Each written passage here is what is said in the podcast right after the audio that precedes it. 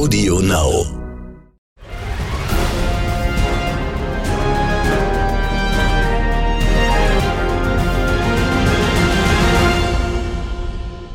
Wie tickt Amerika? Der NTV Business Podcast aus New York. Hi, hello and welcome. Ich bin Sandra Navidi, jetzt mit aktuellen Themen von der Wall Street aus New York. Schwerpunkt heute: Handelskrieg zwischen China und den USA. Ist Deutschland Profiteur?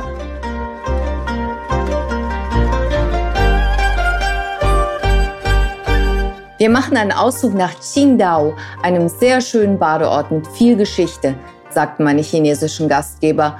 Ach und übrigens, es birgt auch großes wirtschaftliches Potenzial. Qingdao würde mir gefallen. Mit einem Hochgeschwindigkeitszug sind wir dann von Jinan in der Provinz Shandong nach Qingdao gefahren und was als erstes auffiel, war das wunderschöne historische Gebäude, was dem hochmodernen Bahnhof angegliedert war. Auf der Fahrt zum Hotel sind wir dann an Gebäuden im wilhelminischen Stil, an deutschen Fachwerkhäusern und sogar einer katholischen Kathedrale vorbeigekommen. Was ich bis dahin nicht wusste, um 1900 war Qingdao für knapp zwei Jahrzehnte eine deutsche Kolonie. Aus dieser Zeit stammt auch noch das berühmte Germania-Bier, was mittlerweile unter dem Namen Qingdao in 80 Ländern vertrieben wird. Einmal im Jahr findet dort auch noch ein Bierfest im Stil eines deutschen Oktoberfests statt und in unserem hochmodernen Hotel gab es sogar ein Paulaner Bierhaus, in dem Chinesinnen in kleidsamen Dirndeln bedienten. Und wenn man es nicht besser gewusst hätte, hätte man gedacht, man ist mitten in München. Jeder, der irgendwie mitbekam, dass ich Deutsch war, war völlig begeistert und wies als erstes auf den deutschen Bahnhof, die deutsche Kanalisation und die deutsche Baukunst aus der Kolonialzeit hin. Die deutsche Ingenieurskunst sei unvergleichlich und bis heute könne die Stadt auf das damals angelegte Ersatzteillager zurückgreifen. Dieses Wort Ersatzteillager habe ich gefühlte hundertmal dort gehört. Heute gibt es in Qingdao einen deutsch-chinesischen Ökopark und ein Airbus-Hubschrauberwerk. Wir haben dann auch neu gebaute Hochhauskomplexe besichtigt und luxuriöse Einfamilienhäuser. Und ich habe nicht schlecht gestaunt, denn die gesamte Küchen- und Badausstattung stammte von deutschen Firmen. Im Fokus. Diesmal Handelskrieg zwischen China und den USA. Ist Deutschland Profiteur? Die deutsche Präsenz in China ist auch kein Zufall, denn China und Deutschland sind schon seit sehr langer Zeit wirtschaftlich eng verflochten. China ist Deutschlands wichtigster Handelspartner und zum Beispiel für deutsche Autobauer und Maschinenhersteller ist China der wichtigste Markt. Deutsche Unternehmen sind auch stark in China investiert. Sie betreiben dort 5200 Unternehmen und stellen über eine Million Arbeitskräfte an, während umgekehrt es in Deutschland lediglich 900 chinesische Firmen gibt. Die zunehmende Übernahme von Mittelstandsunternehmen durch chinesische Investoren oder Unternehmen ist in Deutschland ja in letzter Zeit zunehmend auf Skepsis gestoßen, aber im Moment können sich die Deutschen wieder etwas entspannen, weil der chinesische Übernahmetrend in Deutschland derzeit etwas rückläufig ist. Der Umbau der bisher vornehmlich exportgetriebenen chinesischen Wirtschaft hin zu einem nachhaltigeren, innovationsgetriebenen Wachstum, insbesondere auch durch eine Stärkung des Binnenkonsums, könnte für die deutsche Wirtschaft große Chancen bieten. Ob dem so ist, welche Branchen die besten Gelegenheiten für deutsche Unternehmen bieten und wo die Risiken liegen, darüber spreche ich jetzt mit Dr. Fang Chu. Geboren ist Wang in China in der Nähe von Beijing. In den USA hat er studiert und in Wirtschaftsinformatik promoviert. Vor einigen Jahren hat er mit einem Partner, Grant Kettering, die Investmentberatungsfirma KC Group International gegründet. Grant Kettering entstammt einer der ältesten und wohlhabendsten Dynastien Amerikas und der Name der Ketterings wird oft in einem Atemzug genannt mit dem der Rockefellers, Astors und Fords. Fine Grant und ich kennen uns schon seit einigen Jahren und waren auch schon Teil von Business-Delegationen in China, aber wir haben keine Geschäftsbeziehungen. Und um vielleicht ein bisschen das Kaliber der Delegationen zu beschreiben, beim letzten Mal waren wir zwölf Leute und einer der Mitreisenden war Stephen Rockefeller. Bisher war die KC Group international tätig und hatte ihren Fokus auf das Geschäft USA-China gerichtet. Der Handelskrieg hat ihrem Geschäft zwar keinen Abbruch getan, 2018 hatten sie im Vergleich zum Vorjahr einen fast 40-prozentigen Gewinn zu verzeichnen, Aber angesichts des Handelskrieges wollen sie ihren Fokus trotzdem zukünftig stärker von den USA nach Europa verlegen, insbesondere Deutschland, weil sie dort längerfristig größeres Potenzial sehen. Hi Fang, vielen Dank, dass Sie heute bei uns sind. Thank you, Sandra, for inviting. Vielen Dank, Sandra, für die Einladung. Vielleicht erst einmal ganz allgemein. Wie schätzen Sie die Wachstumsaussichten in China ein? Uh, Chinas Wirtschaft hat sich grundlegend geändert. Nach 30 Jahren sehr rasanter wirtschaftlicher Entwicklung hat es nunmehr das Stadium eines sogenannten Qualitätswachstums erreicht. Ich bin immer noch recht optimistisch, wenn auch vorsichtig.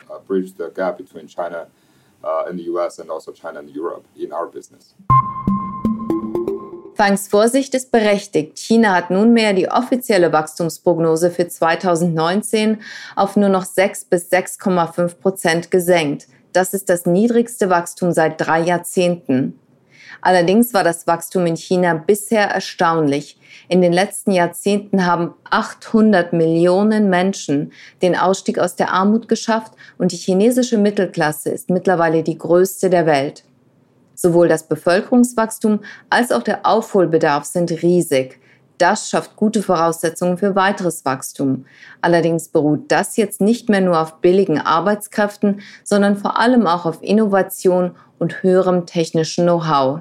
In einigen Bereichen hat China den Westen bereits überholt, wie zum Beispiel auf dem Gebiet der Elektrobusse. Die chinesische Zentralbank hat mittlerweile wegen der Wirtschaftsschwäche und wegen des Handelskrieges die Kreditvergabe von Banken erleichtert. Zusätzlich hat die Regierung Steuererleichterungen und staatliche Fördermittel für Infrastrukturmaßnahmen gewährt. Ein Stolperstein für das Wachstum besteht allerdings weiterhin, und das ist die stärkere Regulierung der Schattenbanken. Die hat dazu geführt, dass Privatunternehmen im Gegensatz zu staatlichen Unternehmen größere Schwierigkeiten hatten, an Kredite zu gelangen, weil sie im Gegensatz zu den staatlichen Unternehmen keine staatlichen Garantien vorweisen konnten. Das hat den Wettbewerb verzerrt und zu schwächerem Wachstum geführt. Und ein weiteres Problem, mit dem China noch auf lange Zeit zu kämpfen haben wird, ist der Handelskrieg mit den USA. Was halten die Chinesen von Trump? Uh, ich denke, dass sich der Eindruck der Chinesen von Trump über die Zeit langsam verändert hat. Am Anfang sahen sie in ihm einen charismatischen Geschäftsmann, aber mittlerweile nur noch einen drittklassigen Immobilieninvestor, der auf seinem Home-Turf in New York nicht über den besten Ruf verfügt. Uh, investor or developer, meaning that he he would probably um, not necessarily have the best credibility e-, even in the real estate business. Glauben Sie, dass China und die USA eine Einigung im Handelskrieg erzielen werden? Uh, das kommt insbesondere darauf an, wie sich die wirtschaftliche und die innenpolitische Situation vor den US-Wahlen entwickelt. Uh, also uh, Zitat der Woche. Das kommt in dieser Woche vom chinesischen Präsidenten Xi Jinping. Der sagte bei einer vielgepriesenen Rede 2017 beim Weltwirtschaftsforum in Davos, In the face of both opportunities and challenges of economic globalization, the right thing to do is to seize every opportunity, jointly meet challenges, and chart the right course for economic globalization.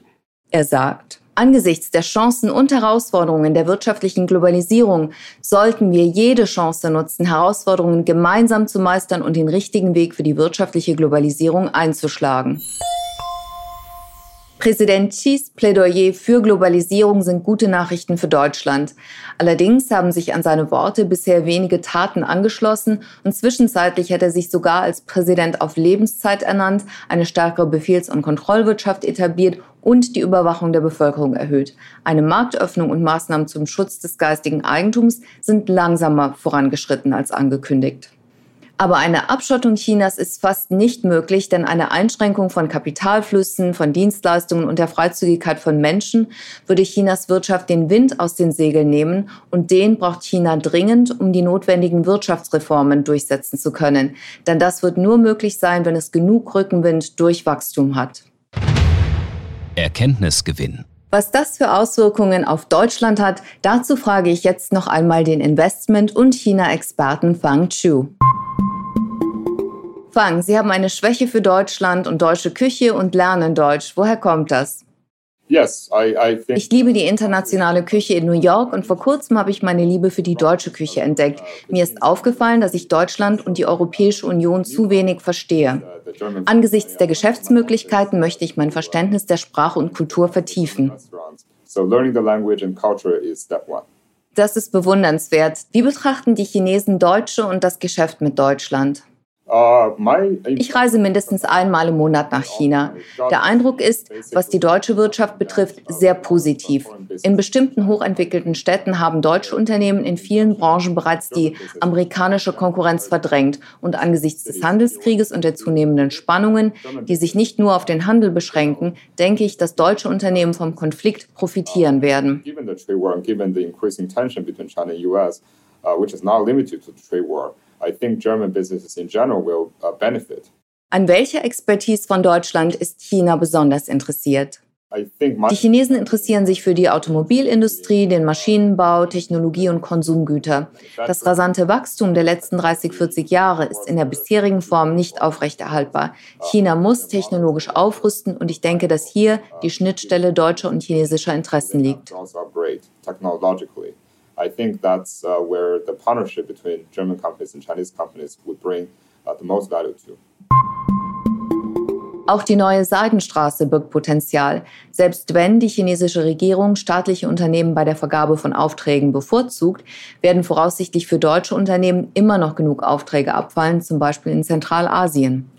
Vielversprechend ist in diesem Zusammenhang auch die neue Zugverbindung zwischen China und Deutschland, die in Duisburg endet. Diese Strecke können Frachtzüge in zwei Wochen absolvieren. Fang, wo sehen Sie Potenzial für deutsche Unternehmen auf der Seidenstraße? Hier muss man zwei Routen unterscheiden. Die eine geht durch asiatische Länder und den Nahen Osten nach Afrika und die andere geht durch Zentralasien, Russland und osteuropäische Länder bis nach Westeuropa. Die erste Route über Länder wie Vietnam, Malaysia, Indonesien und viele andere ist schon ziemlich erschlossen. Um die chinesische Wirtschaft aber auf den nächsten Level zu bringen, ist es auch wichtig, eine Beziehung von Zentralasien bis nach Westeuropa aufzubauen. Wenn also deutsche Geschäftsleute und Unternehmen sich da auskennen und gute Kontakte haben, kann man da sehr gut Geschäfte zusammen machen, zum Beispiel durch Partnerschaften. Und da können Deutsche durchaus eine Führungsrolle übernehmen, zum Beispiel in der Tschechischen Republik. I think uh, German companies and also German business people can certainly uh, provide not only the guiding role, but also the partnership role to make money together with the Chinese companies over there. Uh, let's say uh, Czech Republic would be one of those examples. Ein Wunderpunkt in den Handelsbeziehungen zwischen China und Deutschland, Technologie. Das ist ein besonders gewinnbringender Sektor, der zu den wachstumsstärksten in China gehört. Und 10 Prozent von Chinas Technologieimporten kommen aus Deutschland. Zusätzlich zum Joint Venture Zwang, der mittlerweile etwas gelockert ist, kommen auch Unklarheiten hinsichtlich chinesischer Cybersecurity Gesetze, also Cybersicherheit hinzu. Deutsche Unternehmen und die Politik sind sehr besorgt über Technologietransfer und Diebstahl geistigen Eigentums. Zu Recht? Uh, Aufgrund der makroökonomischen Veränderungen muss China seinen Markt für die Welt öffnen, weil der Exportsektor die treibende Kraft der Wirtschaft bleibt. Deshalb muss China auch die Bedingungen, was den Technologietransfer betrifft, verbessern. Schauen Sie, die deutsche Autoindustrie macht seit Jahren Rekordgeschäfte in China. Aber soweit ich weiß, können die chinesischen Autohersteller immer noch keine eigenen Automotoren herstellen. Am besten ausländische Unternehmen suchen sich einen lokalen Partner, der den Schutz des geistigen Eigentums respektiert respektiert und die Interessen der Deutschen vertritt.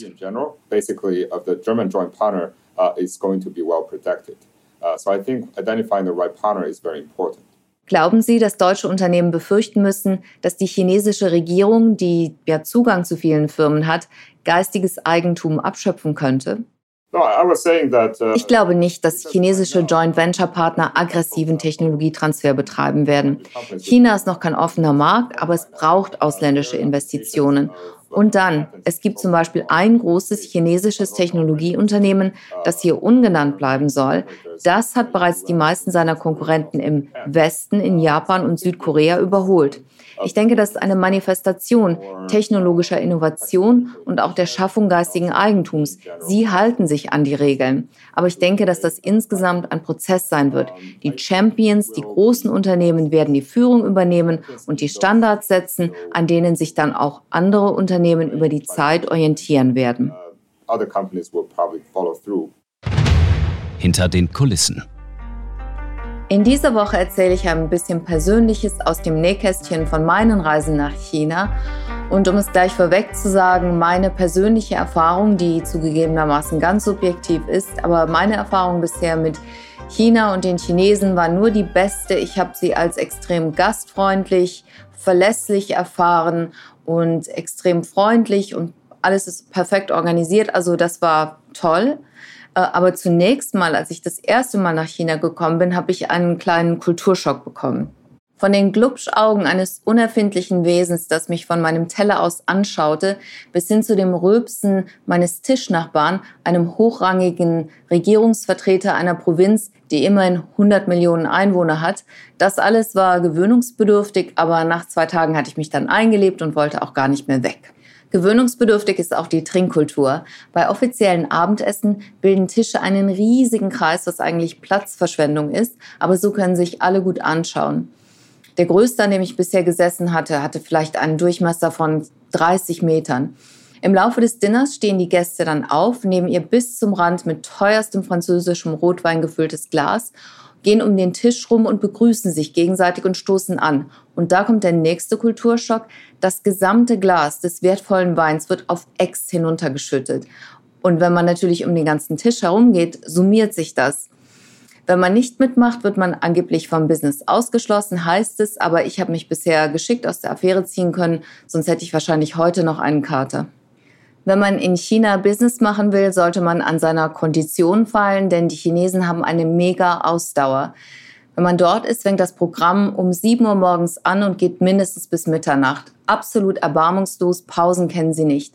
Das kombiniert mit dem Jetlag gibt einem konditionstechnisch irgendwann den Rest.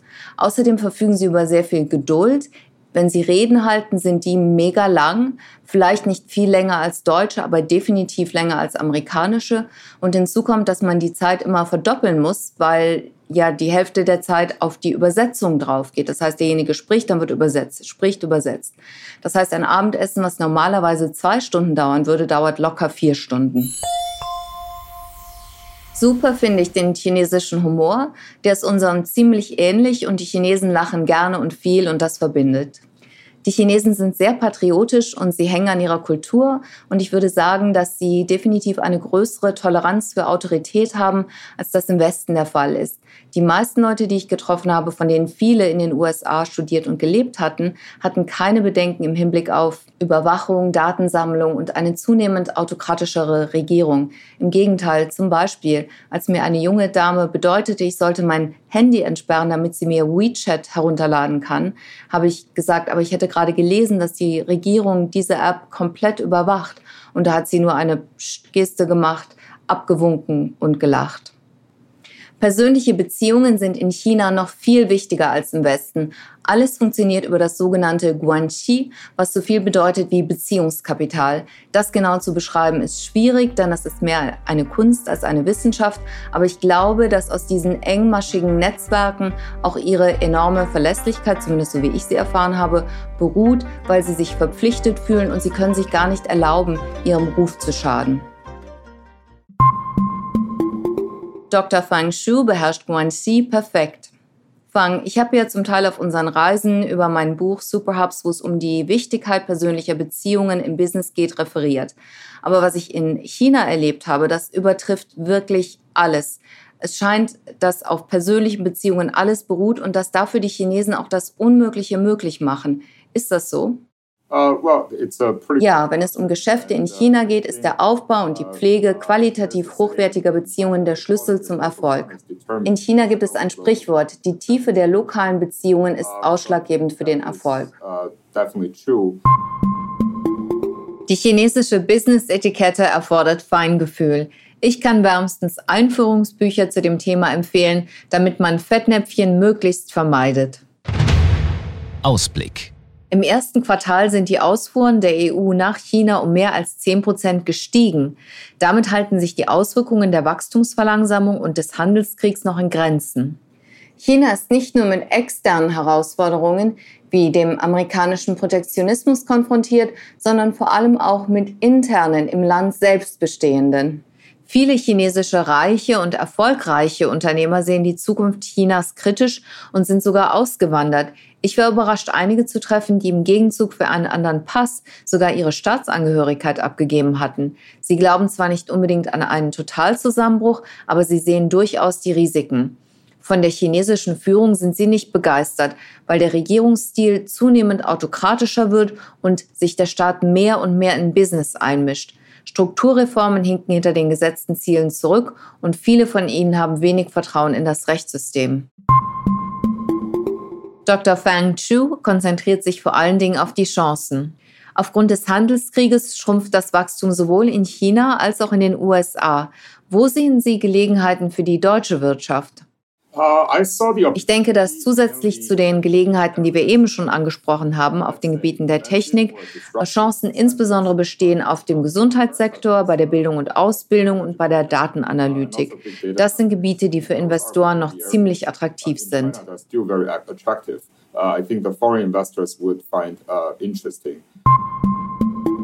Die Chancen, dass China die USA als Wirtschaftsmacht überholen, steigen insbesondere dann, wenn es China gelingt, wirklich Reformen durchzusetzen, wie die Öffnung für Investments und den Schutz geistigen Eigentums.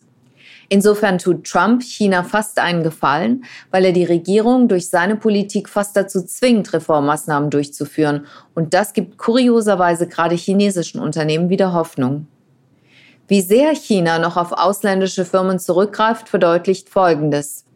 Zurzeit operieren ca. 500.000 ausländische Firmen in China, zum Teil allein, zum Teil als Joint Venture.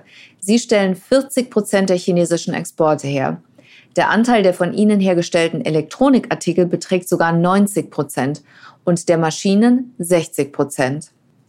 Insbesondere für den deutschen Mittelstand besteht noch reichlich Potenzial in China, vor allem in Branchen, die mit Urbanisierung zu tun haben, wie Umwelttechnik, Elektromobilität, Robotik, alternative Energien, Medizintechnik und Wellness. Gut, Fang, dann hoffen wir auf eine konstruktive Zusammenarbeit der deutschen und der chinesischen Wirtschaft. Was möchten Sie unseren Zuhörern zum Abschluss noch mit auf den Weg geben?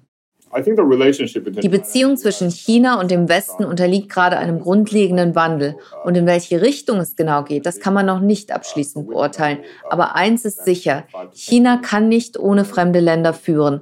Und genauso wenig können die Europäische Union und Deutschland ohne Handel auskommen. Ich denke, dass es im besten Interesse Chinas ist, dass es mit Deutschland und der Europäischen Union zusammenarbeitet, um eine bessere Zukunft aufzubauen.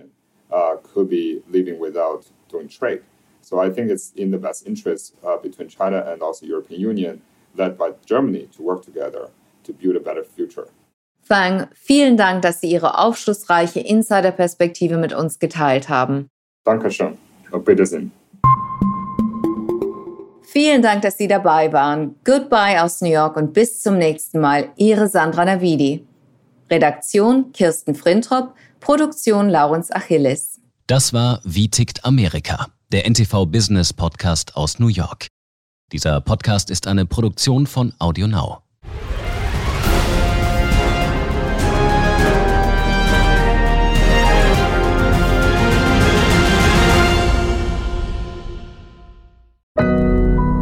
AudioNow